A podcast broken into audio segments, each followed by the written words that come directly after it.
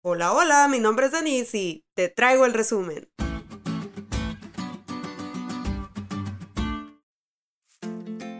Esta semana fue intensa para la clase obrera. Hubo mucho trabajo.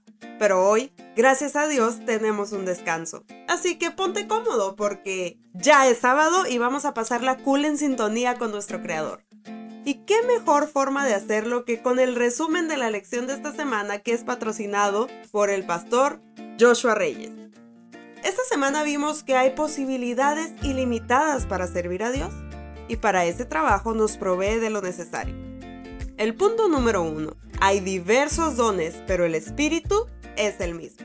Unos cantando, otros editando, otros grabando, diseñando, escribiendo, hablando, leyendo o sonriendo, pero todos guiados por el Espíritu Santo en su servicio. Sí, no todos colaboramos con el mismo don en la misión de testificar. A cada uno de nosotros Dios nos da diferentes dones, pero cada uno de ellos tiene el propósito de glorificar a Dios y unir a la iglesia en la misión de hacer discípulos a las naciones. Así como el cuerpo en donde cada miembro tiene una tarea específica, pero un mismo objetivo que es hacer funcionar el cuerpo. Punto número 2.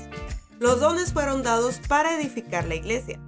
Saber que Dios me da lo necesario para servirle y que soy valiosa en su misión de salvar al mundo me da un sentido de unidad con el resto de mis hermanos que luchan por lo mismo. Por eso se dice que los dones espirituales nutren y fortalecen a la iglesia. Y punto número 3. Los dones ya son nuestros en Cristo, solo hay que pedirlos. Muchos de nosotros batallamos en descubrir nuestros dones y nos cuestionamos mucho sobre cómo reconocerlos. Esta semana vimos que si nos hace falta sabiduría, pues pidámosla a Dios y Él nos la dará. Y no nos va a dar poquita, nos va a dar mucha. Así que solamente pidiéndole a Dios y vaciándonos de nosotros mismos podremos descubrir y emplear nuestros dones en su servicio.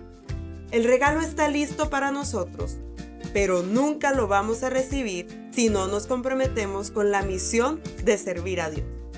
Ya lo dijo Elena de White, no tiene límite la utilidad de quien poniendo el yo a un lado da lugar a la obra del Espíritu Santo en su corazón y lleva una vida consagrada por completo a Dios.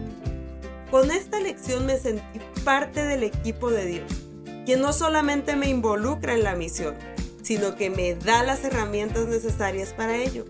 No hay límites cuando soy menos mío y soy completamente suya.